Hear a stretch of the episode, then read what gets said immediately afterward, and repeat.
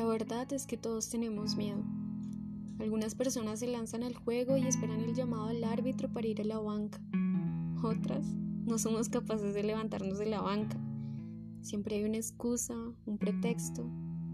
Es el miedo tragándose las ganas de hacer algo, de moverse, de rasparse las rodillas o dislocarse un brazo.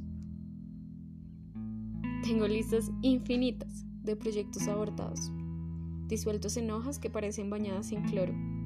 El tiempo se evapora en las necesidades netamente humanas y las tareas que me invento para procrastinar y evadir las ideas que me persiguen.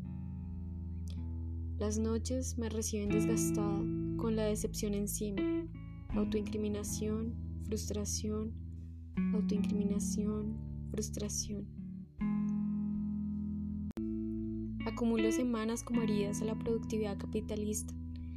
Hago promesas que no cumplo, le hago promesas a otros que no cumplo, diseño planes, objetivos, metas, empiezo cuentos, poemas, ensayos, dibujos, libros. Todo se cubre de modo. Las telarañas perduran inacabadas. Los reviso, me parecen insuficientes, insalvables. Soy insuficiente. Me harté del miedo al fracaso porque paraliza a los átomos rebeldes. Es como un escuadrón antidisturbios masacrando rostros conocidos. Fracasamos.